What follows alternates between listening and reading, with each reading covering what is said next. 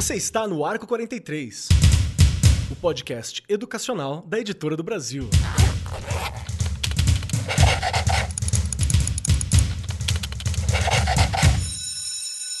Saudações, saudações para você, meu querido professor, minha querida professora que está agora com a gente aqui no nosso Arco 43 podcast. E hoje o nosso papo é mais um daqueles papos que são muito importantes. Esse especificamente, eu acho que ele é muito importante porque é algo que às vezes pode passar despercebido pelos professores em sala de aula.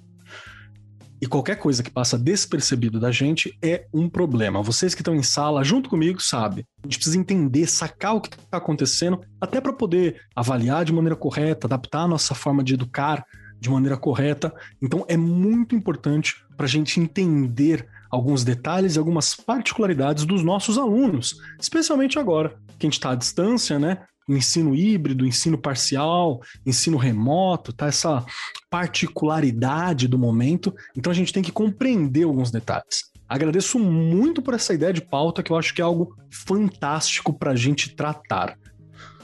E junto comigo, vocês sabem que eu sozinho não faço programa, Está aqui sentada à minha destra, como todas as semanas, ela, Regiane Taveira, o diafragma do meu canto, aquela que traz a voz e a potência para minha presença aqui. Seja muito bem-vinda, Regiane. Como é que foi a semana? Tudo bom? É uma delícia escutar você falar tudo isso. Semana foi tensa, não é? Acho que desde que começou essa pandemia aí, todas as semanas são tensas. Só um ano e meio de tensão. Pois é. Então imagina como que a gente tá. A adrenalina tá, né, lá em cima. Mas faz parte, a gente tem que se acostumando, não é? E é o que eu sempre falo por aqui. Tirando coisas boas, da onde a gente acha que é tudo ruim, mas a gente tem que aprender a tirar coisas boas. Eu acho que, como você já colocou aí muito bem, pauta importantíssima, né? Há coisas que não dá para você deixar de saber um pouquinho sendo professor ou professora, não é? A gente precisa entender aí um pouquinho para a gente poder ajudar lá a criança que chega tão pequenininha as mãos, eu falo assim, porque os ouvintes e as ouvintes, né, já sabem aí que a Regiane é ali dos pequenininhos, né, o Keller dos maiores. É assim mesmo. Sim, não é? A gente tem que ter essa atenção, e para a gente ter essa atenção, a gente tem que entender um pouquinho. Tenho certeza que a Maria Inês e a Ju vai ajudar a gente aí bastante, né? Eu fiz um curso no Instituto ABCD. Que legal! é, a gente teve aí a rede toda do estado de São Paulo teve um curso, não é? Alguns anos atrás, estendeu para quem quisesse fazer um curso muito bom. Já estou aqui, né, falando que me valeu muito, não é? Super importante a gente entender pelo menos um pouquinho. A gente não precisa ser especialista, mas a gente precisa entender um pouquinho. Perfeito, muito obrigado, Rê. A Rê já está aqui adiantando coisas importantes do nosso papo. E junto com a gente, aqui sentado nesta mesa digital, porque ainda não podemos tomar um cafezinho juntos, mas espero ansiosamente por esse momento, não é? Está, está no horizonte, eu acredito. Junto com a gente aqui estão elas, duas pessoas especialistas para a gente conversar. A Juliana Amorina, a Ju, que está aqui com a gente, diretora presidente do Instituto ABCD, fonoaudióloga, mestre em saúde da comunicação humana pela Faculdade de Ciências Médicas da Santa Casa de São Paulo e também o Instituto ABCD integrou uma rede de formadores assim, facilitando formações presenciais à distância para lidar com todas essas questões que a gente vai trabalhar aqui hoje, né? Tanto pais, professores. Então tem um trabalho muito bacana nessa área de aprendizagem. A Ju também trabalha na área da aprendizagem com experiência mesmo, trabalhando com avaliação, intervenção interdisciplinar e por aí vai. Seja muito bem-vinda, Juliana Amorina, ao nosso programa. Muito obrigado por aceitar estar aqui com a gente e estar tá pronto para o nosso bate-papo? Eu que agradeço pela, pelo convite, pela oportunidade de falar sobre esse tema que, para mim, é super relevante e super motivante conversar. É um prazer estar aqui, estou super preparada para falar. Acho que Nada como poder conversar com professores e também dividir com a Maria Inês. É sempre bom estar por aqui. Muito obrigado, viu? Maria Inês de Luca está aqui com a gente, psicóloga com especialização em neuropsicologia, que eu acho uma área fantástica, inclusive é uma daquelas coisas que eu gostaria muito de estudar em algum momento. Pós-graduada em aprendizagem, mestre em psicologia da saúde, vice-presidente voluntária da ABD, que é a Associação Brasileira de Dislexia, ou seja, a pessoa perfeita para estar tá sentada nessa mesa conversando com a gente. Seja muito bem-vinda, Maria Inês.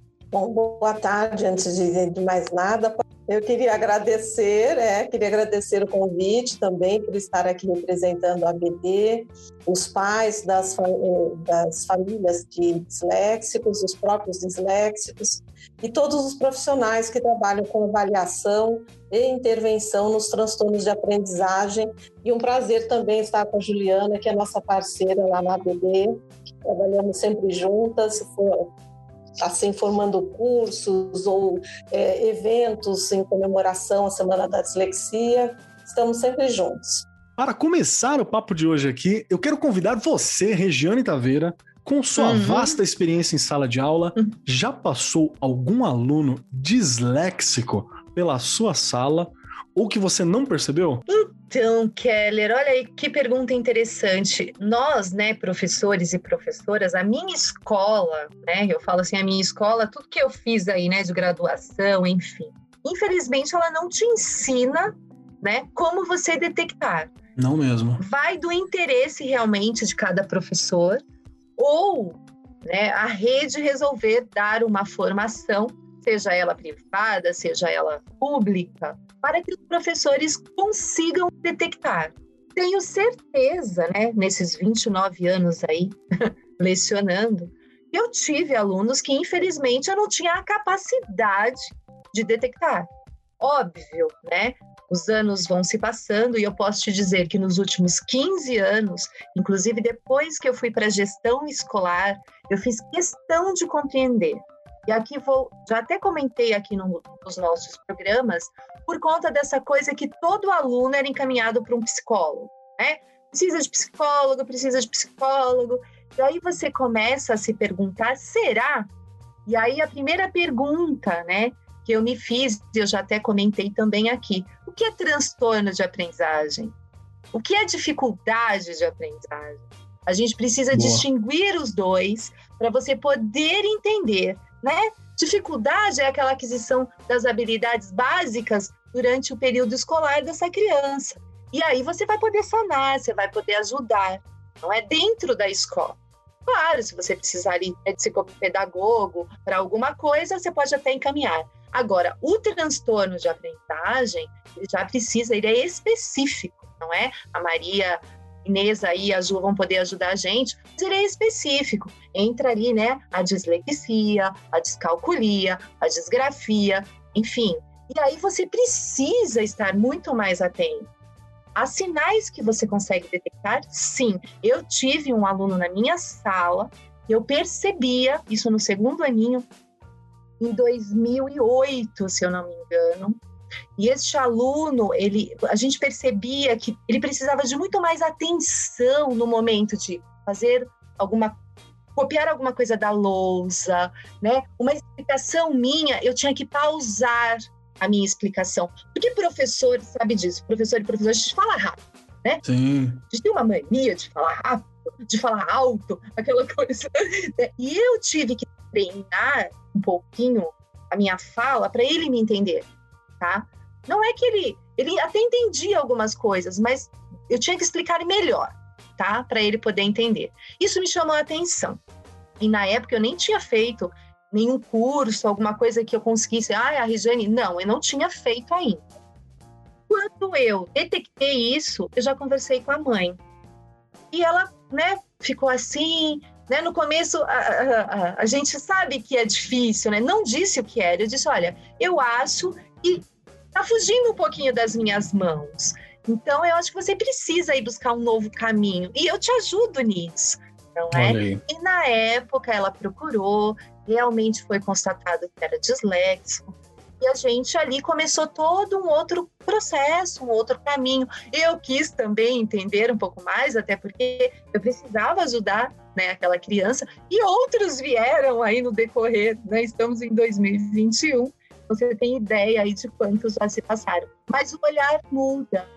É, muda a sua didática, muda a sua metodologia. E facilita para todos, né? É importante que é uma mudança que facilita para todo mundo, até para quem não é disléxico. Isso acho que é importante lembrar. Pronto, é isso que eu ia falar. Às vezes parece que é uma mudança só para aquele aluno. Não, gente. É uma mudança que vai facilitar para todo mundo porque nós somos diferentes, Exato. não é todos nós. E a gente precisa estar né, sempre tentando atender de forma que seja mesmo individual e acolher, não é? Às vezes a gente tem aquele aluno que diz assim, nossa, ele não tem nada, mas ele tem lá alguma dificuldade em matemática, falando de dificuldade. E ele também precisa de uma explicação diferente, de um outro caminho, de uma outra metodologia. Então é claro que tudo que você aprende, você vai usar para todo mundo, não é? É super, é super válido. Qualquer aprendizagem vai valer ali quando você estiver executando a sua docência. Muito bacana de saber. Porque, olha assim, eu tô no ensino médio, principalmente, né? E trabalhei bastante no anos finais. No oitavo e nono ano, eu trabalhei bastante. A gente fica pouco tempo com o aluno em sala. E se não vem uma avaliação, uma análise, uma percepção disso lá nos anos iniciais, é bem difícil da gente perceber isso nos anos finais, no ensino médio, e é muito fácil de passar alguma, alguma taxação do aluno, né? Você fala, ah, não, esse não aprende, tapado, não sei o quê. Professor pode ser muito cruel. A gente está em salas de professores, a gente já viu. A gente sabe. A gente pode ser muito cruel na nossa percepção, né? Mas, mas pra gente começar, Maria Inês, eu vou te puxar uma questão aqui que eu acho que ela é base pra gente conversar. A gente já tá aqui botando o, o, o, o carro na frente dos bois. Que o que que é dislexia. Se eu precisasse explicar o que, que é dislexia da maneira mais simples possível e também como é que a gente faz o diagnóstico disso. Eu posso diagnosticar? Eu sou só o Marcos Keller, mais ninguém. Quem faz esse diagnóstico? Qual que são os caminhos? Essa é a minha pergunta inicial e já começa difícil, hein? É, não é tão difícil não. Já teve uma preleção aí bem legal, já teve um pessoal falando legal e, e acertadamente, o que é melhor ainda. Mas para a gente colocar em palavras simples, dislexia é uma forma diferente de aprender, processar as informações de forma diferente. Então, Perfeito. Então, esse aluno, essa pessoa que tem dislexia, é, ele vai processar imagens e sons de forma diferente, e isso leva a uma lentificação no processo da decodificação da leitura, tornando essa leitura mais lenta e nem sempre tão assertiva. Então, ele leva mais tempo para iniciar a aprendizagem da leitura, da escrita. Então, você começa a observar no seu aluno diferenças nesse processo. Ele é mais lento, ele evita as situações de aprendizagem, ele tem erros e acertos, às vezes, na mesma questão. Então, você, percebe que ele escreve uma mesma palavra de formas diferentes no mesmo texto é sinal que ele não tem uma consciência fonológica, né? ele não tem uma consciência dos sons das letras, ele não sabe converter um, um fonema num grafema, um som na, na, na grafia. Então, isso que é a dislexia para explicar de forma simples, mas ela é um transtorno neurobiológico. Por que neurobiológico? Porque existem alterações no cérebro dessa criança tá? Hum. Da criança, do jovem, de adulto, porque ela é genética hereditária, ele vai nascer com a dislexia e vai morrer com a dislexia, porque apesar de nós termos condições de melhorar a situação desse aluno, ele conseguir ler melhor, ele escrever melhor, ele compreender melhor os textos, ele vai carregar essa dificuldade de uma forma ou de outra, mesmo que mais leve, pela vida toda mesmo já na vida adulta. Então, ele tem pequenas alterações em várias regiões do cérebro que não são perceptíveis no exame é, normal, numa, numa radiografia, numa tomografia, a não ser que seja um exame funcional, ou seja, você vendo aquele indivíduo lendo, você vai ver que regiões estão sendo acionadas que não são as mesmas regiões de um indivíduo que não tem a dislexia. Então, para explicar simplesmente, é uma diferença no processamento de informação, que leva a dificuldades na leitura e na escrita e, como consequência, na compreensão. Como não é simples, não é num exame que você percebe, essa avaliação tem que ser feita por uma equipe multidisciplinar. Ótimo. Então, nós lá na Associação Brasileira de Dislexia, nós temos a equipe que aborda neuropsicologia, fonoaudiologia, psicopedagogia e alguns exames médicos, porque nós temos que saber que as entradas sensoriais desse indivíduo estão normais. Então, a gente pede uma audiometria, um processamento auditivo, um exame oftalmológico, processamento visual e uma avaliação neurológica no médico neurologista, para saber se o resto está tudo funcionando direitinho. Então, é, essa equipe vai avaliar cada um dentro da sua área, depois vai sentar junto, vai discutir o caso para conseguir definir se aquele indivíduo tem dislexia ou não, ou se é algum outro transtorno. Perfeito. Acho que é, é, muito bom da gente já trazer esse tipo de definição e também lembrar os professores e todo mundo que está ouvindo a gente que pessoas são diferentes, né? A gente tem esse mau hábito, às vezes, de fazer as nossas aulas, o nosso conteúdo de uma maneira massificada, até porque as salas são cheias, né? A gente tem uma série de dificuldades materiais para tempo, para planejamento, e a gente acaba pensando as coisas de maneira massificada. Mas existem muitas particularidades. Por exemplo, aqui teve um, um programa um tempo atrás que a gente falou sobre alguns tipos de deficiências, e eu sou deficiente auditivo.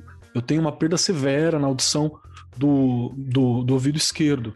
Eu tenho uma severa, assim, eu só não, não, não altera a minha, a minha vida de maneira pesada, porque meu ouvido direito é muito bacana, mas eu tenho uma base de libras, porque caso precise em algum momento, eu tenha uma dificuldade maior. Então tem alguns detalhes que, que vai modificando na minha vida. Aprender leitura labial foi muito importante. E isso que eu tô falando é uma deficiência minha que eu possuo. Mas tem gente, por exemplo, que é, sei lá, sinestésico, né? Que tem uma, uma particularidade da pessoa, né? Que vê, é, faz umas associações diferentes entre sons, cheiros. E isso é muito comum. Se você que tá aí ouvindo, ah, fala, nunca conheci ninguém é porque talvez não te falaram, ou porque talvez você não percebeu, né? Mas há pessoas com necessidades específicas em todos os cantos. E aí eu quero puxar uma questão para você, dona Juliana Amorina, que tá aqui com a gente, que eu acho que é uma, é uma das principais questões para a gente levantar e que está muito ligada à nossa prática de professor. Que é assim, é muito comum, e eu já vi acontecer na, na minha escola, por exemplo, da gente olhar para alguém que tem dislexia, que depois foi constatado, mas demorou tanto. E o aluno sofreu tanto, sabe? Até isso. Porque passa pelo, ah, ele que não entende, que não quer saber, é preguiça, é desinteressado, e se colou uma série de, de, de coisas que você via que não era isso. Poxa, era alguém mega interessado em tudo que não fosse o texto. tudo que não fosse o livro, o livro dava uma assustada, assim. E aí não queria ler, aí falava, ah, que não sabe ler, os, os amiguinhos, ah, não sabe ler, Então, assim, era muito ruim. E aí, o que, que é que faz a gente achar que dislexia ela seja confundida com uma outra dificuldade de aprendizagem? E existe algum risco da gente não perceber isso logo, como esse que eu estou citando, né? Que é um, é dano psicológico na estima do uhum. aluno, e a escola uhum. pode ser cruel. Isso é uma coisa. A gente faz o possível para que não seja, mas ela pode ser muito cruel, né? Uhum. É, com certeza, né, Heller? Eu acho que a dislexia ela é um transtorno específico de aprendizagem. Então, a gente está falando sobre aprendizagem, que é um processo complexo, que depende de habilidades que são do indivíduo, de habilidade, né, habilidades intrínsecas, mas também depende de fatores extrínsecos. Então, quando eu preciso, se eu estou numa sala de aula e a informação está chegando por via auditiva, como você falou, e eu não escuto, eu vou ter uma dificuldade de aprendizagem. Sim. Mas essa dificuldade de aprendizagem, ela não está acontecendo dentro de mim, né? Ela está sendo motivada por uma questão externa. Então, quando a gente fala sobre um aluno que tem dificuldade de aprendizagem, a queixa de dificuldade de aprendizagem, ela pode ser comum em diferentes transtornos do neurodesenvolvimento. Então, um aluno com uma deficiência intelectual, ele vai ter dificuldade de aprendizagem.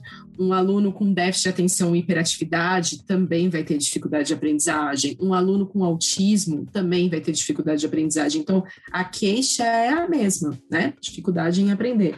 O importante é que a gente consiga identificar o porquê que existe aquela dificuldade. No caso da dislexia, como a Inês colocou, a ideia é que na avaliação a gente consiga exatamente identificar o que aquela criança precisa, o que aquela criança tem, o que justifica aquela dificuldade de aprendizagem, para conseguir elaborar um melhor plano de ajuda, de intervenção, melhor plano pedagógico. E o risco é, se a gente não identifica, como a pessoa com dislexia não tem nenhum déficit cognitivo, ela vai criar estratégias para lidar com essa dificuldade. Sim. Pode ser que ela fale para os outros amigos que ela não gosta de ler, ela não tem o menor interesse, mas ela teria vontade sim de aprender a ler. Mas é um jeito de lidar com essa questão. Então, nós podemos ter alunos com problemas de comportamento, porque essa foi, foi um mecanismo de defesa que ele encontrou. Então, ele pode ser um aluno mais agitado, um aluno que demonstre é, atitudes mais opositoras, como a gente pode ter alunos que ficam mais tímidos e não querem interagir, não fazem amigos. Então, a gente tem realmente uma questão muito importante da parte psicológica, e a gente sabe que para aprender a motivação e a autoestima é super importante, isso vira um ciclo. Então, eu já tenho uma dificuldade de aprendizagem, a minha autoestima está baixa, e daí eu vai cada vez ficando mais difícil de eu conseguir engajar num processo de aprender, de engajar na escola e de, de eu conseguir desenvolver outras habilidades que são importantes, né? A dislexia é uma das características que aquele aluno tem. Então, se além dessa característica ele tiver um problema emocional, um problema psicológico, um problema de autoestima, vai ser muito difícil que ele consiga se desenvolver e que a gente consiga puxar aquele, aquele processo de aprendizagem pelas habilidades. Todos nós é, nos envolvemos pelas nossas, pelos nossos interesses, pelas nossas habilidades, mas se eu me desinteresso totalmente pelo, pela escola, vai ser muito difícil de engajá-lo no processo de aprendizagem. Eu acho, acho bacana que até a BNCC, com essa nova proposta né, do, de ensino pelas habilidades, ela, não, obviamente que não vai corrigir essas questões, né? Porque são muitas questões atitudinais de percepção do professor e da gestão em sala de aula. Mas quando você propõe que a escola vai além da escrita, né, da, da leitura de sempre, daquela coisa mais formativa que a gente teve como educação para a gente. Então você você dá uma outra opção, né? Você tem outros caminhos para que a pessoa se expresse também. Eu acho que isso é muito legal, isso é uma coisa bacana que a gente tem. Mas ainda assim tem que se identificar e tem que se focar na questão, né?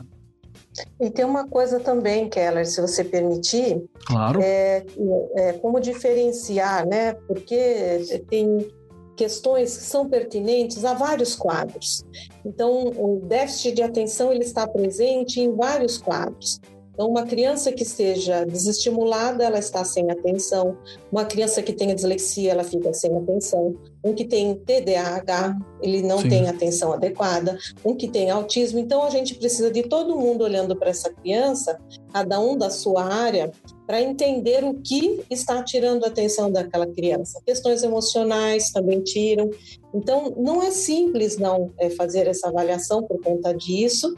Cada um tem que estar observando de fato dentro da sua área. O professor também é importante nessa hora, porque ele vai dar o parecer dele, é como aquela criança se comporta, Entendo. desde as questões de leitura escrita, mas também de comportamento. Então, inclui aí, que eu tinha esquecido de, de colocar, o parecer do professor isso é muito importante, porque às vezes a queixa vem, ah, ele é muito desatento, mas vamos observar cada um de nós quando ele é desatento, o que o deixa desatento. Por quê, Isso né? é muito importante. E o que a Juliana falou também é muito importante de você não ver também somente os déficits, né? É, verificar o que é que não está funcionando também, observar as habilidades, porque a partir delas é que você vai conseguir fazer com que esse aluno aprenda de uma forma mais tranquila e usar essas habilidades no dia a dia na escola. Com certeza. E eu acho que é muito importante a gente estar tá falando diretamente para a professora aqui, porque é provável que o, que, o, que o estudante ele não perceba isso até entrar na escola, né? É na escola que, isso, que a habilidade de leitura, de escrita, vai ser exigida, né? Com peso, com, com vai praticar isso diariamente. Então pode ser que não, não se perceba isso e passe sem olhar pela família, assim, por muito tempo. Então é na escola que a gente tem que olhar, né? A parceria do professor é importante nisso super interessante, Keller e a Inês e a Azul podem nos ajudar aí também. Eu li um artigo que tem adultos que chega um momento que começa a entender um pouco, vai fazer a leitura sobre o que é dislexia e fala: Eu sou dislexo. E ele, se depois de ter passado pela escola, eu falei: Gente, olha isso, não é? Mas a pessoa, pelo conhecimento que ela vai né, ali obtendo, ela fala, ela mesma fala: Eu sou. E aí ela procura ajuda. Eu falei: Olha isso. Na pandemia, Keller, a gente tenha recebido muitos adultos é, que, que durante a pandemia ficaram mais consigo mesmos, né? Foram procurar ler, fazer outros cursos e começaram a se perceber com diferenças nessa área. E aí nós temos recebido muitos adultos pedindo avaliação. Um outro momento que o adulto resolve fazer avaliação, resolve entender as suas dificuldades, é quando ele chega lá com o seu filho. E aí ele pede avaliação do filho e a gente começa a perguntar: é genético, né? Hereditário? Você teve dificuldade? A sua esposa teve dificuldade? Aí, a princípio, eles geralmente dizem: não, não tive. Mas aí, quando a gente vai dar a devolutiva, que é explicar o diagnóstico, quais são as orientações que nós estamos dando para aquele indivíduo, ele fala assim: bom, depois que eu saí daqui, eu me toquei de que tudo isso que ele está passando, eu passei e eu sou exatamente igual. E muitos acabam vindo também para avaliação depois desse momento. Olha só. Nossa, é, e, é incrível como essas coisas explicam parte da vida, né? Eu tenho um amigo que ele descobriu, não, não tem a ver diretamente com a dislexia, né? Mas esse fato de você não se perceber, né? Foi por causa do filho dele. Ele, ele levou o filho para fazer a identificação sobre autismo, né? E sim, o menino estava dentro do espectro autista. E ele também. E aí o médico olhou e falou assim: Posso conversar um pouco com você? Aí ele falou: Claro, claro que pode. Aí durante a explicação, o cara falou: Pô, é isso mesmo. Eu achava Sou que eu só era uma pessoa difícil. É. E aí ele falava, aí ele até veio conversar comigo uma hora e falou assim: Poxa, cara, eu, eu achei que eu só era uma pessoa difícil. Eu falei assim: É, pá, difícil a gente é, todo mundo, né? Mas é, é, é curioso como é importante a gente prestar atenção. É capaz até de que alguém que está aqui ouvindo a gente agora, se você é aquela pessoa que para ouvir podcast não, você que está ouvindo agora, você aí, professor que está ouvindo a gente, você é a pessoa que tem que parar para ouvir podcast. Você não ouve podcast dirigindo, não ouve podcast lavando louça porque perde algumas coisas, não ouve podcast lavando a casa. Então, pode ser, pode ser que não, mas pode ser que sim. Então são algumas coisas para mostrar que é comum, né?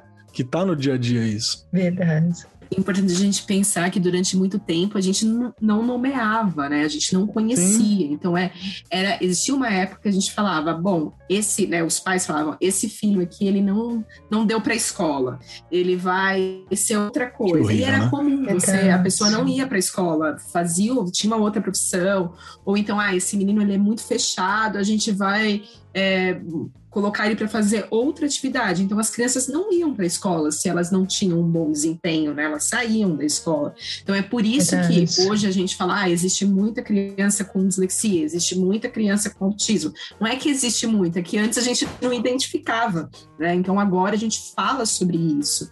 E, e o quanto é importante falar sobre isso, porque imagina como deve ser você ser adulto e viver uma vida inteira achando que você não era capaz. E, na verdade, tinha maneiras mais simples de ter seguido, que muitos seguem, fazem faculdade e descobrem só lá na frente, né, Inês? Então, e, e, sofrem muito durante todo esse processo. Sim. Muito bacana. Aliás, a questão do adulto, o que mais aparece são as questões emocionais. Porque as questões de leitura escrita, mesmo que eles não recebam diagnóstico e intervenção, eles arrumam algumas estratégias e acabam passando de ano e vão completando uh, o seu processo acadêmico, mas vão adquirindo questões emocionais, né? E o que a gente mais observa quando a gente atende um adulto é o processo de ansiedade e depressão. E o que é pior, muitos podem ser levados a vícios como droga, como álcool, como outras questões, e alguns até chegam à criminalidade, porque não recebem a atenção adequada, não são compreendidos dentro, da sua, dentro de sua casa, não são compreendidos na escola, não são aceitos na sociedade e são aceitos na, no, no campo da criminalidade. Então, eles vão. Então, aqueles que não têm uma boa estrutura familiar, não têm uma escola, uma escola acolhedora, correm o risco, sim, de enveredar para outros caminhos que não são aqueles que nós gostaríamos que eles seguissem. Perfeito. E só para lembrar de novo que isso aqui é algo comum e que se você investe na pessoa para trabalhar com essa questão, para lidar com isso, né? Você não, não é uma perspectiva de cura, tá, gente? É importante lembrar também. Uhum, não, não é isso. É, você foi montado desse jeito. São os fiozinhos da cabeça que são ligados assim. E faz parte. Mas só para mostrar como isso tem capacidade, é, qualquer lista você acha com facilidade pessoas famosas, importantes, com várias uhum. contribuições para a sociedade, que foram é, diagnosticados com dislexia. Stephen Hawking, que é um grande cientista na, na, na, questão da física quântica, rolê do buraco negro e tal, com o filme, é uma dessas pessoas. É, o John Lennon, hoje você faz uma leitura para trás, né, que foi membro dos Beatles, você percebe que algumas questões ali provavelmente se bate com a, a, dislexia. Tem um ator famoso, Marlon Brando, também, que não gostava de ler roteiro. Ele queria que explicasse para ele na hora e fazia. Ele não gostava de ler roteiro porque tinha uma dificuldade, ele demorava para ler alguns roteiros. Então, né, tinha é, a dislexia também. Então, tem muita gente famosa, importante, que justamente aprendeu a lidar com isso. E a gente, como professor, a gente tem que fazer o quê? Investir, aprender a lidar com isso e permitir que essas pessoas sejam as pessoas que elas podem ser na vida, né? Acho que isso é muito isso. importante. E aí eu vou puxar. Isso é muito importante que você falou agora, Kelly. Deixa eu te interromper um pouco. Claro, fica à vontade. Permitir que as pessoas sejam o que elas podem ser. Eu acho que isso é fundamental. Nós temos que parar de tentar enquadrar todos numa mesma uhum. caixinha ensinar Com todos certeza. de uma mesma forma, esperar de todos o mesmo desempenho, esperar que todos tenham o mesmo sucesso, que se pós-graduem, que façam mestrado, doutorado, e diminuir a importância de algumas atividades que nós temos muita necessidade dentro da sociedade. Então, eu me lembro aqui que na Suíça, um médico, um bombeiro ganhou a mesma coisa, como outras profissões também, porque todos são importantes se todo mundo quiser ser médico, como é que faz, né? A gente vai ter que ter as outras profissões, a gente vai ter que ter do mais simples ao mais complexo. E as pessoas têm essa ansiedade em esperar que os seus filhos sejam grandes, né, empresários, grandes profissionais que, que tenham uma expressão na sociedade. E isso é inviável para todos, até aqueles que não apresentem dificuldades na aprendizagem. Perfeito, perfeito. Isso perfeito. é para é, é, é, parte do, do, do ethos de ser professor, né? A gente ajudar as pessoas a se encontrarem nesse caminho. Acho que isso aqui é o legal. Exato. E vamos lá, Regiane Taveira, você contou uma experiência aqui de como que foi perceber, né? que tinha um determinado aluninho que tinha algumas dificuldades, algumas questões ali, e que também, quando você adaptou o seu ensino, você facilitou para toda a sala. Né? Isso é importante. Não foi só para ele, ah, eu vou ter que mudar o meu jeito. Sim, para todos. Vai ficar muito melhor. né? É importante Exato. lembrar disso. Vamos lá. Sou professor. Porque eu sou mesmo. E aí eu percebi, eu percebi que tem um aluno né, que, que é meio disléxico. Assim, o que eu acho que tá com alguma dificuldade aqui, acendeu aquela luzinha. Fez plim. O que, que eu faço? Eu converso com o pai, eu ligo pra, pra Maria Inês e pra Ju, eu falo, e agora, Zagô? O que, que, que, eu faço? Elas não vão parar de atender o telefone, né? É verdade. Qual que é os é, passos, assim, pra escola? O que, que, seria legal, é, eu professor? acho que a escola, e eu vou repetir, porque eu acho que isso é muito importante. Parece que é uma coisa besta, mas ela não é, né? Saber o que é dificuldade, saber o que é transtorno isso não pode é. deixar de ser trabalhado nas escolas no horário de ATPC, não é? Horário de trabalho pedagógico. Vamos entender isso daqui, porque aí você consegue filtrar quem realmente você, né, precisa ali que seja encaminhado, né? Geralmente na escola, eu sei que você já vai me perguntar, Kelly, pela sua carinha, os ouvintes não podem ter. foi, foi justamente uma questão você que levantou acho que. a mão, isso, vai lá. que é assim, você falou uma coisa que é, é importante a diferença entre dificuldade de aprendizado e transtorno. Dificuldade, eu e você consegue resolver. A gente muda a estratégia, né? A gente, sei lá, isso, desenha, põe uma metodologia isso. ativa. Mas transtorno, eu acho que eu ainda não tenho essa capacidade, talvez não tenha um dia. Né? Não, então, a gente consegue. Né? Perfeito, Keller. A gente consegue encaminhar aí, né? Ajudar, chamar os pais responsáveis, tentar, não é? Tentar fazer com que o caminho desta criança né, fique melhor, não é? E aí você precisa realmente de ajuda, não tem como. Ah, eu já sei tudo sobre dislexia, eu vou ajudar meu aluno. No... Não, não existe isso, gente. Especialista, é, né, é, gente? É, especialista, por favor. Eu sempre digo, né? Eu, sei, eu tenho que saber até onde eu posso ir, quais são os meus limites ali como docente. E eu acho que a grande maioria aí né, dos professores, da, das professoras sabem disso. Mas eu acho que o importante é você ter formação. E eu bato nessa tecla em todos os assuntos referentes à educação. Se a gente tiver boa, boas formações aí, com certeza o professor vai mudar o olhar dele, não é? E depois até de, de, de um diagnóstico, como que eu vou proceder? Que caminho eu vou percorrer? Eu preciso de apoio. Não dá para eu ficar sozinho ali na minha sala e me virar né? E para isso, a formação contribui e muito. Eu acho que os caminhos aí, Keller, quando eu detecto, né, é primeiro estar aí sempre em contato com este especialista que a criança é, tem aí um, um tratamento, não é? Um tratamento, eu digo no sentido de você conseguir entender. Então, peraí, o que, que eu posso fazer com essa criança? Porque também é diferente, eu não sei se as meninas vão poder me ajudar aí nisso, tenho certeza que sim, né? Nem todos também é do mesmo jeito. Verdade. Então eu preciso, eu preciso estar em contato com esse especialista, porque aí a coisa também fica mais tranquila ali, né? Como, o que, que eu posso fazer, como que eu faço. Eu tive esse contato nos últimos anos lá na escola, de, de né, profissionais maravilhosos que me ligavam. Olha, Rê, fala com a professora assim, assim, assim. E a gente fazia até esse encontro com o professor.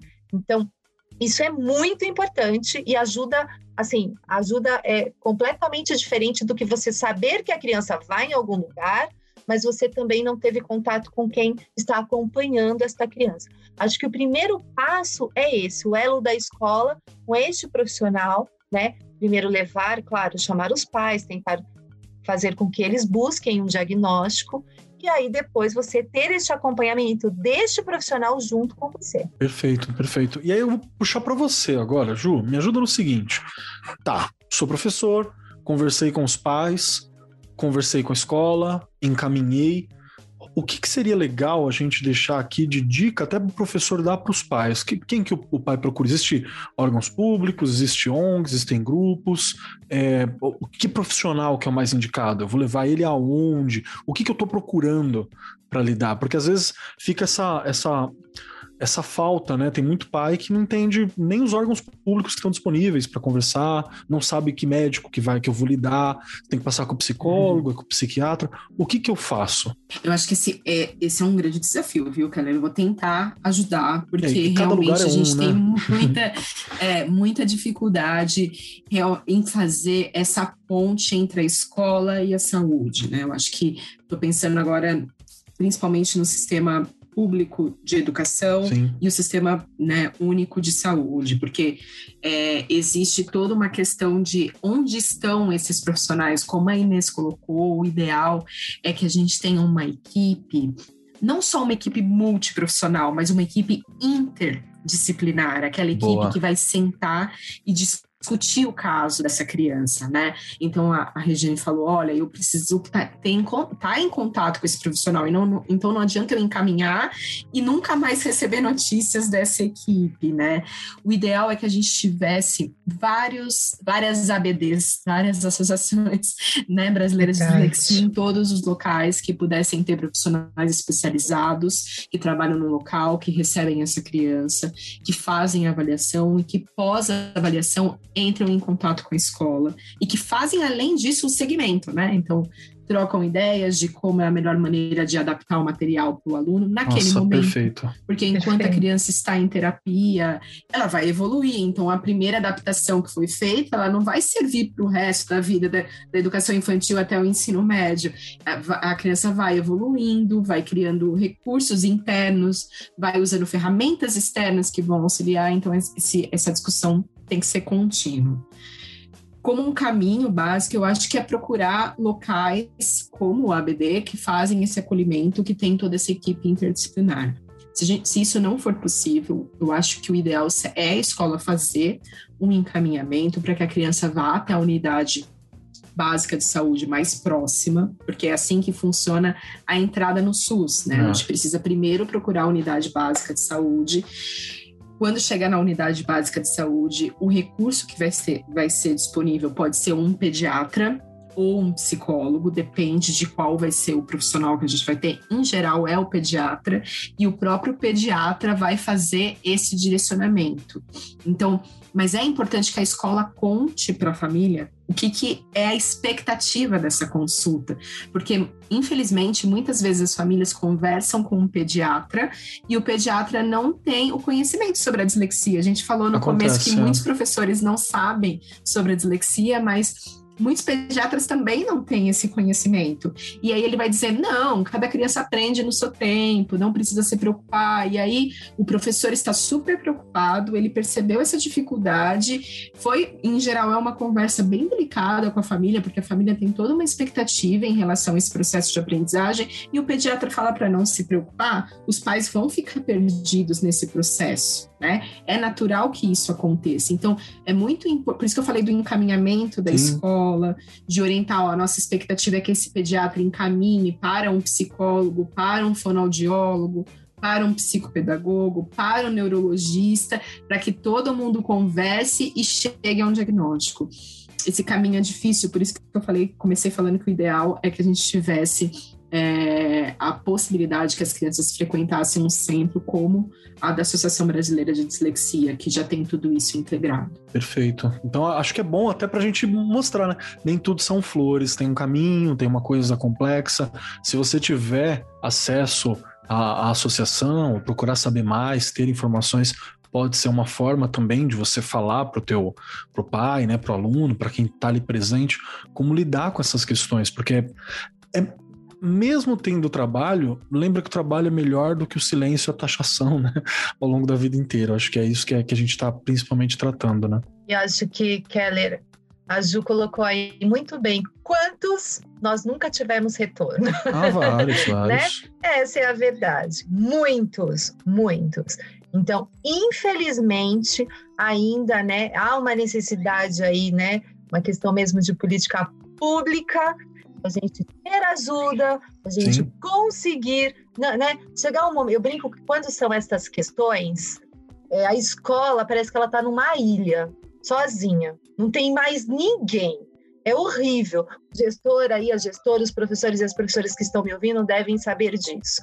A gente tem muita coisa que evoluiu na escola, mas há coisas que ainda não evoluíram e caminham a passos de tartaruga, porque a gente se sente sozinho, porque um pai e uma mãe que procura ali, né, a unidade básica que a Ju colocou, o pediatra realmente às vezes não entende, não fala nada, a mãe volta na escola ainda ali com uma receitinha que ele passou e fala: Meu filho não tem nada, porque ainda eles acham. Gente, a gente está falando de comunidades muito carentes, como você e eu, Keller, trabalhamos, não é? Eles não compreendem. Então, já pensou se a gente tivesse, sim, né, em cada CAPS aí, que a gente sabe que tem diversos lugares aí de São Paulo, você poder mandar, é, poder levar o seu filho, a sua filha, enfim, né, mandar o aluno para esse lugar, ele ter uma ajuda, não é? Olha, ele precisa de ajuda, seja ela para fazer né, o diagnóstico. Então, quanto que é? Vamos ajudar, né? Não temos os profissionais aqui, mas vamos ajudar. E essa criança precisa, vamos lembrar que está lá, né, na lei, ela não precisa ter uma escola de qualidade, Sim. ter sucesso nessa escola. Então, o sucesso também é isso. A gente poder aí, né, dar caminhos para que essa criança consiga, né, para que os pais consigam compreender o que ela tem, para a gente poder ajudá-la na escola. Perfeito. Olha, nós já recebemos é, crianças para fazer avaliação na, na, associação que foram financiadas pela prefeitura. Olha que bacana. Desde o transporte, como o pagamento da avaliação, como até a hospedagem, porque vieram até de outro estado para fazer a avaliação na associação. Nós temos também na associação uma diretoria que analisa caso de pessoas que não têm condição financeira.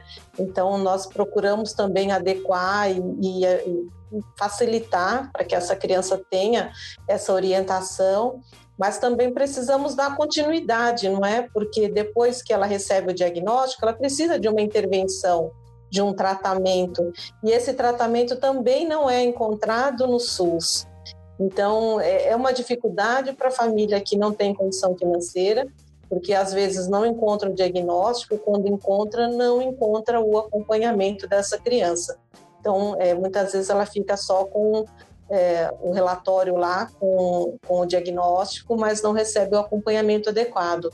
E aí fica muito nas mãos dos professores, que, como vocês também já disseram, não, não tem que dar conta de tudo, porque não cabe mesmo, e aí essa criança é que fica prejudicada.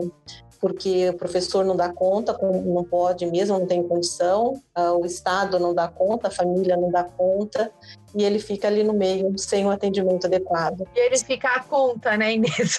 São esses que, que correm mais risco, né? Judiação. É, esses é que correm risco maior, né? né? Perfeito. Ju? Eu ia colocar só que a gente fez um trabalho durante uma semana da dislexia, não estou me lembrando qual foi o ano específico, mas em que a gente reuniu vários centros de referência que fazem avaliação e diagnóstico gratuito é, da dislexia aqui no Brasil. Em geral, além da, da ABD, tem alguns centros ligados a universidades federais, universidades Legal, públicas, são grupos de estudo, de pesquisa na área e que por fazerem estudos, por fazerem pesquisas, têm atendimento às crianças com dislexia. Então, esse também é um caminho. É claro que isso não vai resolver o problema de todo mundo, mas já que a gente está colocando é, o né? problema na mesa, é bom que a gente também coloque do lado alguns recursos e alguns caminhos. Esse pode ser algum caminho, principalmente quando a gente está falando. É, de, de pessoas que não moram em São Paulo e não teriam acesso necessariamente à associação, enfim, é, porque tem ah, locais que estão no Rio de Janeiro, no Rio Grande do Norte, em Minas Gerais, no Rio Grande do Sul, na Paraíba, enfim, tem alguns desses locais e essa publicação está disponível no site do Instituto ABCD. A ABD tem um capítulo explicando como é feito todo o processo de diagnóstico e por que, que foi feito isso. A ABD conta como faz o processo de diagnóstico justamente para que as, as unidades de saúde possam olhar para um protocolo de atendimento que está pronto e tentar implementar nesse, nesses locais. A nossa ideia sempre foi replicar os modelos que, que estão é, funcionando. Né? Perfeito. Bacana. Agora eu quero ir para um momento que é um momento de, de receitinhas práticas. Assim, a gente sabe que não tem receita para nada nessa vida, mas até uma brincadeira que a gente sempre faz aqui no, no, podcast. Aqui, é né? A gente fala assim: sabemos que não tem receita, agora me ajuda a dar uma receita aqui. Porque, porque o professor que a gente está na sala, ele, ele confia muito no, no nosso programa, por exemplo, para todo embasamento teórico, pedagógico, isso é muito bacana. Mas boas práticas, vou até mudar, talvez eu vou parar de chamar de receita e chamar de boas práticas práticas, que são coisas simples que a gente pode talvez fazer no dia a dia que pode assim facilitar de alguma forma. E aí, vou começar contigo, Marinês. Me ajuda no seguinte. Tá, temos crianças disléxicas na minha escola, como deve ter em todas, inclusive, vamos lembrar isso. Uhum. O que, que eu uhum. posso fazer para facilitar a vida dela dentro da escola? Para facilitar essa, essa vida escolar? Porque, como a Ju já falou aqui, uma das soluções era não ter vida escolar no passado. E isso não é uma solução, isso é um agravamento do problema. É. Né? Uhum. Então, o que, que eu posso fazer para facilitar a, a, vida de uma criança disléxica dentro da escola? Em primeiro lugar, é tomar conhecimento da dificuldade daquele aluno e identificando que seja uma dislexia, é, entender que ele tem um processamento diferente, ok? Então, ele vai ler mais devagar. Então, ele precisa de mais tempo para resolver a prova, por exemplo, porque ele lê mais devagar. Você pode também ler as questões da prova para ele, para que Legal. venha já decodificado e ele faça a resposta de uma forma mais ágil. Ele pode responder oralmente, porque geralmente oralmente ele se sai melhor do que por escrito porque ele não tem que ficar decodificando, então ele vai falando e, e ele consegue explicar melhor aquilo que ele sabe. Usar outros recursos para fazer avaliação, que não sejam somente uma prova escrita, Perfeito. ou que não seja somente uma prova bimestral, onde o conteúdo está muito grande. Então, repartir essa avaliação em observações, em trabalhos, em questões é, semanais, ou a hora que você termina um certo ponto, você já questiona o que é que ele aprendeu. As provas, por exemplo, tem que eh, ter uma letra Arial, uma letra que seja bastante legível, né? Os espaços entre as linhas um pouco maior para não dificultar a percepção visual. A linguagem tem que ser direta e objetiva.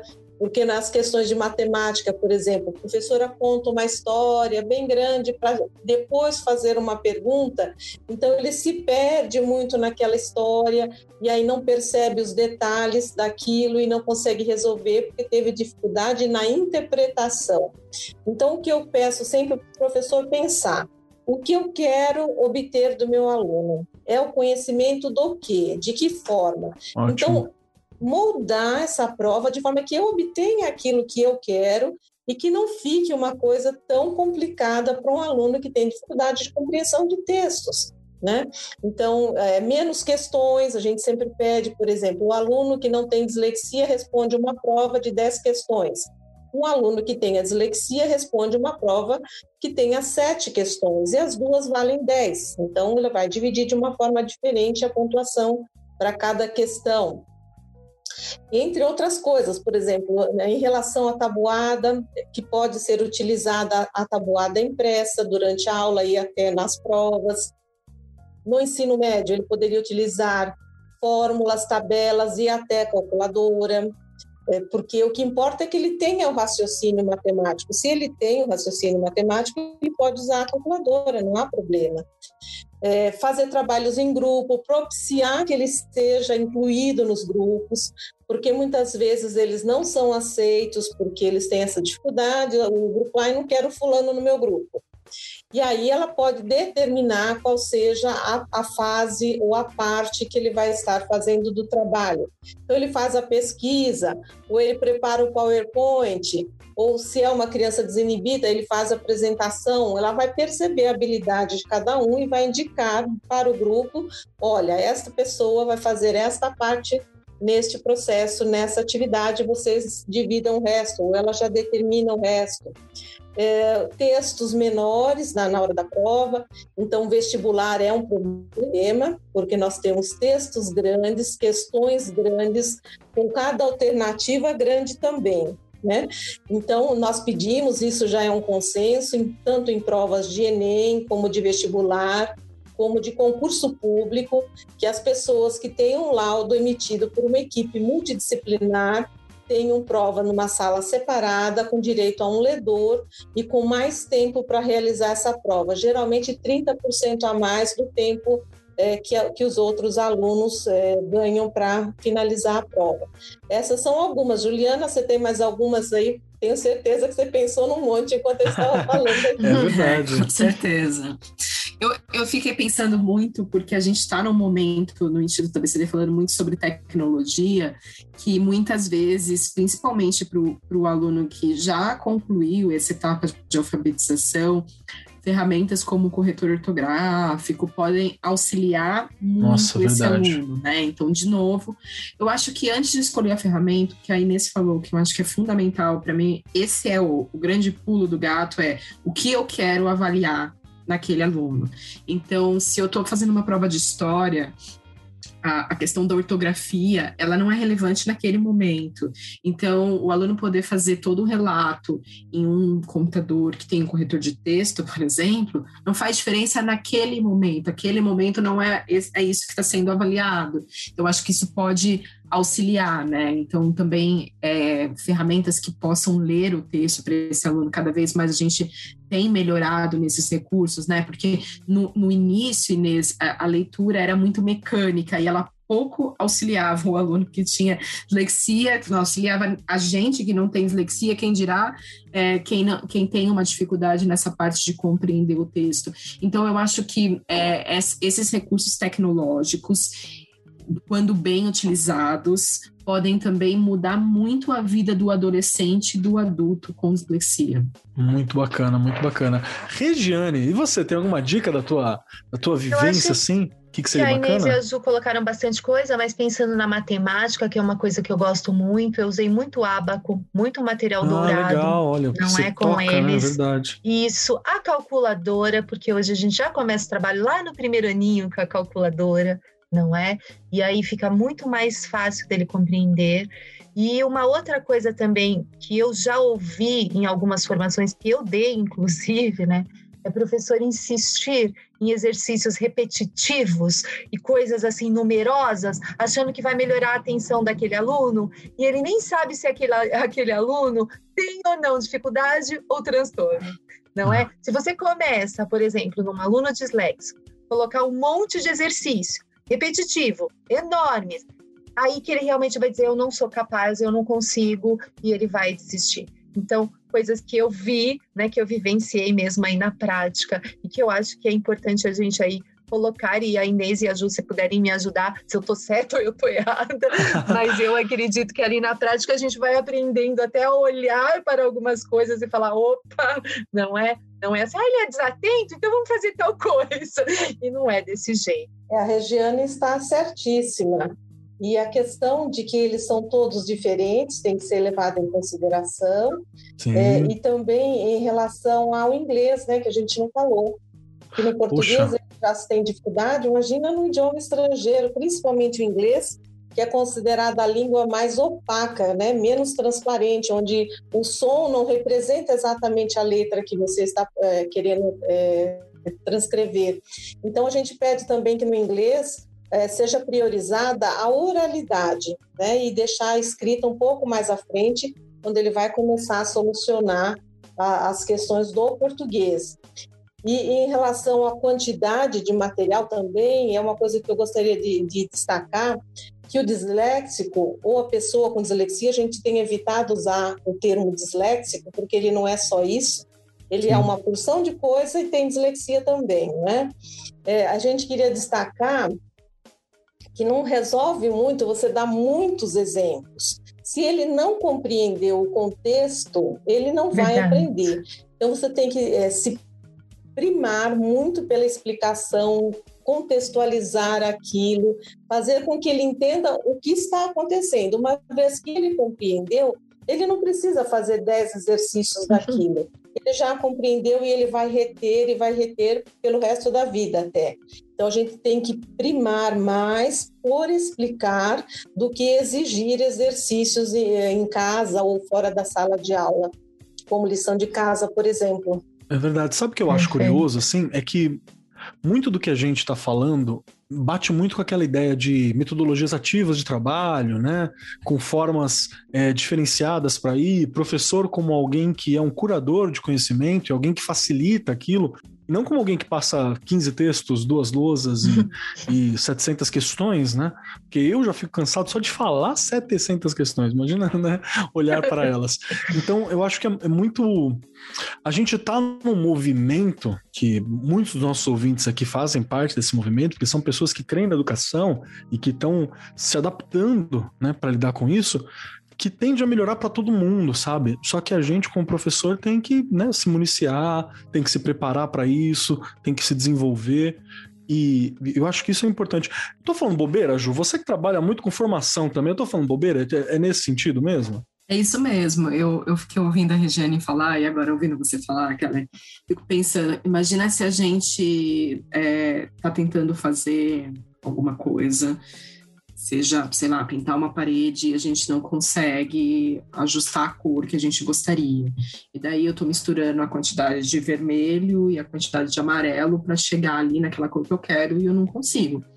Eu não vou repetir a mesma quantidade, porque eu já sei que se eu misturar aquela mesma quantidade, eu não vou chegar na cor que eu consigo. Eu mudo né? Ou eu jogo um pouquinho de branco, ou eu ponho um pouco mais de amarelo, mas eu não fico repetindo a mesma coisa, porque se eu repetir a mesma coisa, eu vou chegar no mesmo resultado. Então, talvez esse, essa seja um, um bom parâmetro, né? Se eu estou fazendo alguma coisa que não está alcançando o meu objetivo, eu mudo. E não repito, repito, repito, repito, repito, repito. Porque é, a, a, criança, ela tá ouvindo o que o professor está falando. Ela só não está conseguindo acessar o conhecimento daquela forma que está sendo falado, né? Então, vamos mudar a forma. E pensando em todo esse movimento também de educação inclusiva, o quanto que mudar a forma de explicar vai beneficiar aquele aluno com dislexia, vai beneficiar aquele aluno que está passando por um momento agora de luto porque perdeu alguém e está mais desatento. Então, uma estratégia um pouco mais concreta que traz para o mundo mais real, que ele pode pegar, pode beneficiar naquele momento a trazer a atenção daquele aluno que está mais desatento por outro motivo e vai ajudar. Por isso que a formação do Todos Apre é, do Instituto ABCD chama Todos Aprendem, porque a ideia é uma estratégia Perfeito. que beneficia uma criança com dislexia, ela pode beneficiar a sala inteira porque não faria sentido mesmo para um professor, eu não sou professora de sala de aula, mas eu imagino que não faria sentido nenhum se você tem 30 alunos, você ter 30 materiais diferentes, um para cada aluno. Né? O professor ficaria quanto tempo fazendo uma aula desse jeito? Mas se eu tiver quatro, cinco maneiras de explicar o mesmo conteúdo, talvez eu alcance muito mais alunos do que se eu tiver uma única maneira. Então, eu acho que esse movimento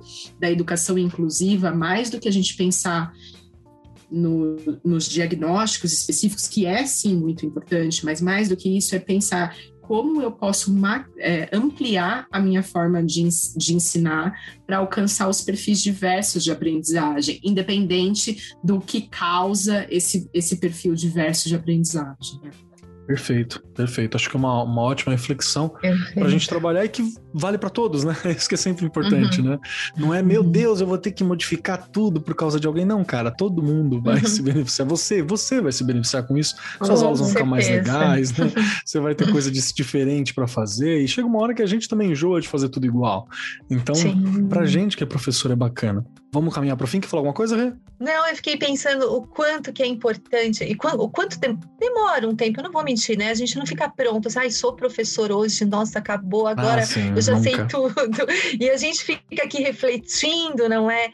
Se a gente soubesse um pouquinho só do que a gente tem noção hoje, quanta diferença a gente já teria feito também né? A hora que a Azul estava comentando aí a gente trabalhar de forma diferenciada, hoje a gente tem aí tantas formas no presencial mesmo, a ilha, né? Você monta as ilhas ali na sala, o aluno vai percorrendo, além de ser divertido, em cada ilha ele tem uma atividade, seja na matemática, na língua portuguesa. Você tem aquelas mais avançadas, as mais básicas, as adequadas, e aí a criança vai ali, né? Nossa, aqui eu não consegui. Ah, mas na manhã eu consigo. Sabe aquela coisa assim de você ir brincando ele tá ali num grupo, você vai incluindo mesmo, né?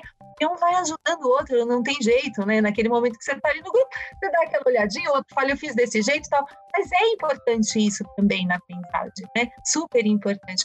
Então, há coisas que se a gente tivesse aprendido lá atrás, quanta diferença também já teríamos feito, não é? Com certeza, com certeza.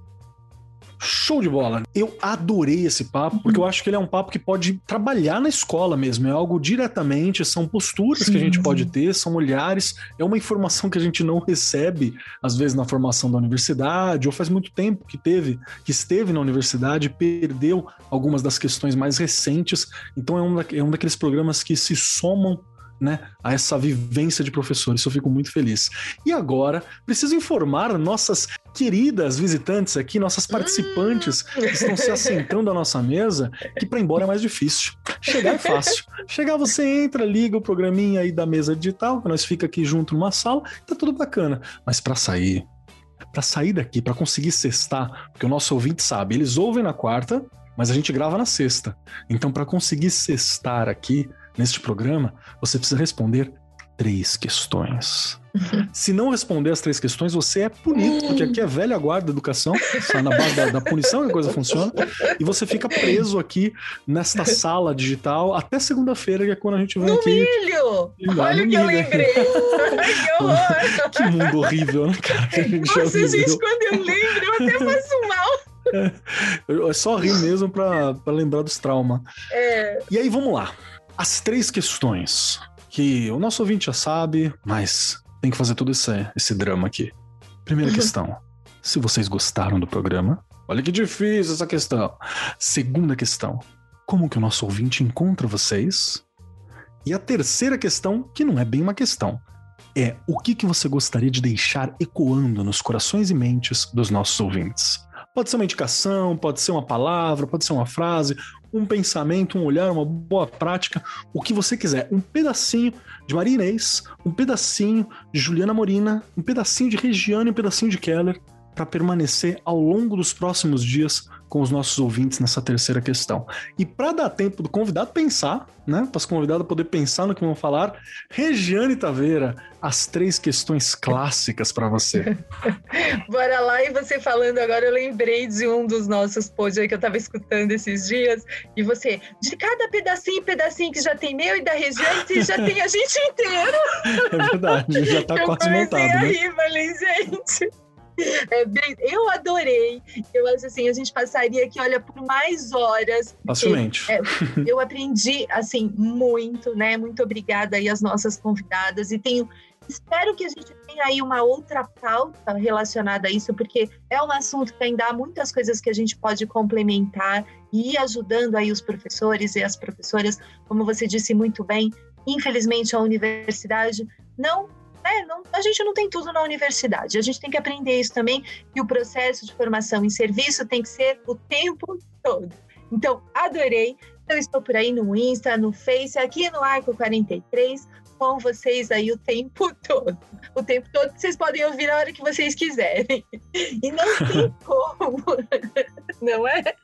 Não tem como não indicar de novo aquele filme que eu já indiquei aqui, né?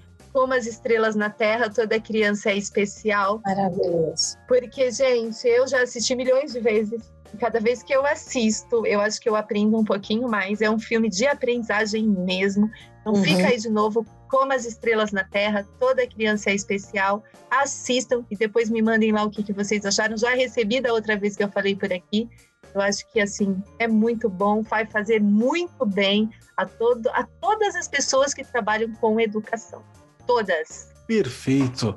Maria Inês, você que está aqui com a gente tem três questões para conseguir cestar, hein? Senão fica aqui presa nessa sala digital o fim de semana inteiro sem conseguir sair. Que eu acho que é uma punição digna do, dos livros de Dante, assim, sabe? Você ficar travado numa sala digital no momento em que nós estamos. Então, primeira questão, se você gostou do programa. Segunda questão, como a gente te encontra e aonde a gente te encontra, o seu trabalho, né? Associação. E a terceira questão, o que, que você deixa ecoando com os nossos ouvintes? Então, eu ia começar com uma brincadeira que eu não gostei, não, sabe? Eu adorei. Ei, já fiquei assustado. É a companhia de, de todos vocês, da Ju, que já é nossa amiga, então, a gente sempre está aprendendo também, né, através da fala de vocês, a gente também está aprendendo, e fora é, da associação, fora do nosso dia a dia, a gente sempre está vendo alguma coisa nova, está lendo uma coisa nova, está buscando pesquisa sobre o assunto, então a aprendizagem não para nunca. Sim. E vocês podem encontrar é, a Associação Brasileira de Dislexia no site www.dislexia www.org.br. Nós temos também Facebook, Instagram. É, fizemos aí várias lives durante esse período de pandemia, mas a gente já está atendendo também presencialmente, com todos os cuidados né, pertinentes a, a não contágio, né? Mas a frase que eu gostaria de deixar, é, espero que seja significativa para vocês, mas ela foi significativa para mim. Surgiu numa live que eu estava com uma professora, que ela perguntando como ela poderia atuar em sala de aula e tudo mais, mais ou menos o assunto que nós tivemos aqui. E me veio isso, que aprender é com a ciência, mas também com afeto. Se a gente deixar um ou outro de lado, não acontece. Então, que nós nos lembremos de incluir o afeto em nossas salas de aula, além de não deixarmos de fora a ciência. Um grande beijo e estamos à disposição para qualquer outro momento, se vocês precisarem. Muito obrigado. Obrigado pela Obrigada. tua fala. Beijo, Juliana. obrigado pela tua fala, viu? Obrigado mesmo por esse, por esse olhar, pelo seu tempo. Agradeço muito, Maria Inês. Muito obrigado. Você agora, Juliana Morina, você três questões para poder cestar e não ficar aqui presa no milho virtual da Regiane, que ela já deixou ali no canto da sala virtual que a gente está aqui. Senão você fica aqui preso o fim de semana inteira. E as três questões são: se você gostou do programa, aonde a gente te encontra, como é que a gente vê o seu trabalho, por exemplo, lá no Instituto ABCD. E a terceira questão, o que, que você deixa ecoando em nossos corações e mentes? Ótimo, obrigada, Kelly. Obrigada, Regiane. Obrigada, Inês. É sempre um prazer estar junto com a Inês. Acho que a gente faz uma parceria muito boa, Inês. Adoro falar com você. E foi um prazer fazer parte do programa, porque eu acho que quando a gente consegue conversar com quem atua em sala de aula, faz toda a diferença. Eu acho que não adianta, como a gente colocou, né? Não adianta cada um trabalhar um pedacinho, falando em pedacinhos, com um pedacinho da criança ou do adulto ou do adolescente, é porque ele é um ser único, né? Então não adianta cada um olhar para um lado, porque senão ninguém está olhando ele de forma integral e quem vai sair perdendo nesse, nesse olhar todo segmentado é o nosso aluno e é quem a gente gostaria que mais ganhasse, né? É, para encontrar o Instituto ABCD, eu acho que o jeito mais simples é pelo Instagram, arroba IABCD, é mas nós também, ah, vou falar devagar agora, porque depois que a Regina falou que a gente fala Perfeito. rápido, no, realmente acho que ficou rápido, arroba IABCD, e, mas também a gente tem Facebook e, e nosso site é www.institutoabcd.com org.br. Então, lá também a gente tem divulgação dos nossos cursos e, e também do, dos materiais que a gente tem publicado em parceria com a ABD e com outras organizações também. É, e como mensagem, eu gostaria de deixar que o educador, o professor, ele pode ser a primeira pessoa e talvez a única pessoa a suspeitar que aquela criança tem dislexia. Então, o papel do educador, eu, eu também quando eu ouvi essa frase, isso fez muita diferença, porque muitas vezes a criança não vai ter acesso a um psicólogo, a um fonoaudiólogo, a um, um neurologista, mas graças a Deus ela vai ter acesso a um professor. Então, o olhar atento do professor pode mudar a vida de uma criança com dislexia. Show de bola. Muito obrigado, Ju, de verdade. Obrigado pelo seu tempo, pela sua atenção, pelo carinho com que você faz seu trabalho, que isso a gente consegue sentir daqui. E agora, sendo a minha vez, preciso dizer que adorei o programa. Eu acho que é algo essencial para a gente ter de formação, professor. Você que é coordenador, coordenador de escola, diretor de escola, coordenador de área, pega esse programa, passa para seus né, para seus professores, seus coordenados ali, que eu acho que aqui tem informações que são essenciais para todo mundo ter, para todo mundo abrir o olhar. Acho que é muito bacana. Gostei muito, agradeço muito todas vocês aqui que me educaram, me ensinaram bastante no processo de hoje. Quem quiser me encontrar, Marcos Keller, é muito fácil. Digita Marcos Keller aí, que não tem muitos Marcos Keller. Um dos que você encontrar sou eu, com certeza. Então tá arroba Marcos Keller em vários locais e arroba Cobold Keller lá no Instagram. Lembrando que tem esse nome bizarro, porque eu fiz quando eu tinha, sei lá, 17 anos, 16 anos, quando surgiu o Instagram lá para trás. E Kobold é um bichinho do jogo de RPG Dungeons Dragons. É um bichinho orelhudo, bem pertinente, muito semelhante a mim, inclusive nesse aspecto. E o que eu deixo para os nossos ouvintes, eu vou deixar duas coisas. Eu vou ser abusado hoje. Vou deixar duas coisas. Uma prática, né? Uma coisa mais prática, mais palpável, entre aspas, e uma outra que é mais atitudinal ali.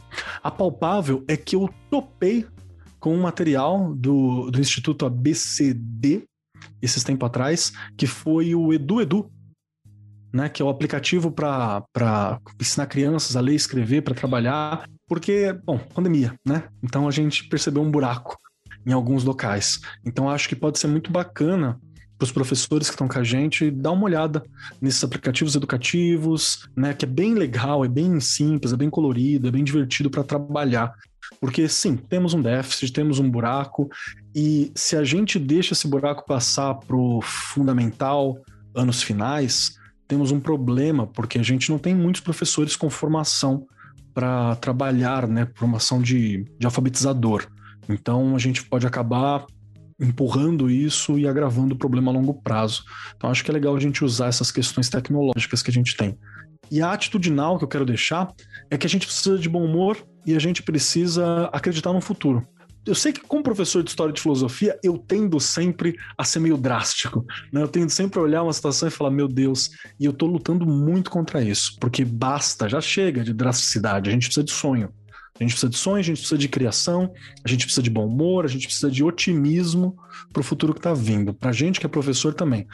Guarda um dia para ser drástico, faz parte, é bom, você mantém o pé no chão, mas tenta manter o otimismo na maioria dos outros dias. É o que o seu aluno precisa e é o que o mundo vai precisar por um bom tempo, para os dias que virão. Então, fica essa aí. No mais, muito obrigado por nos ouvir, muito obrigado pela sua audiência, pelo seu ouvidinho, por estar aqui com a gente. Eu sou o Marcos Keller e até semana que vem. Este programa foi apresentado por Marcos Keller e Regiane Taveira. Gravação e edição Agência Bowie. Produzido pelo Departamento de Marketing da Editora do Brasil. Gerência de Marketing Helena Poças Leitão. Coordenação de Marketing Lívia Garcia. Siga-nos nas redes sociais: facebook.com barra Editora do Brasil, twitter.com barra Editora do Brasil, instagram.com barra Editora do Brasil underline oficial e youtube.com barra Editora do Brasil. As opiniões expressas no programa são de responsabilidade dos respectivos convidados e não expressam necessariamente a opinião da Editora do Brasil ou de seus colaboradores.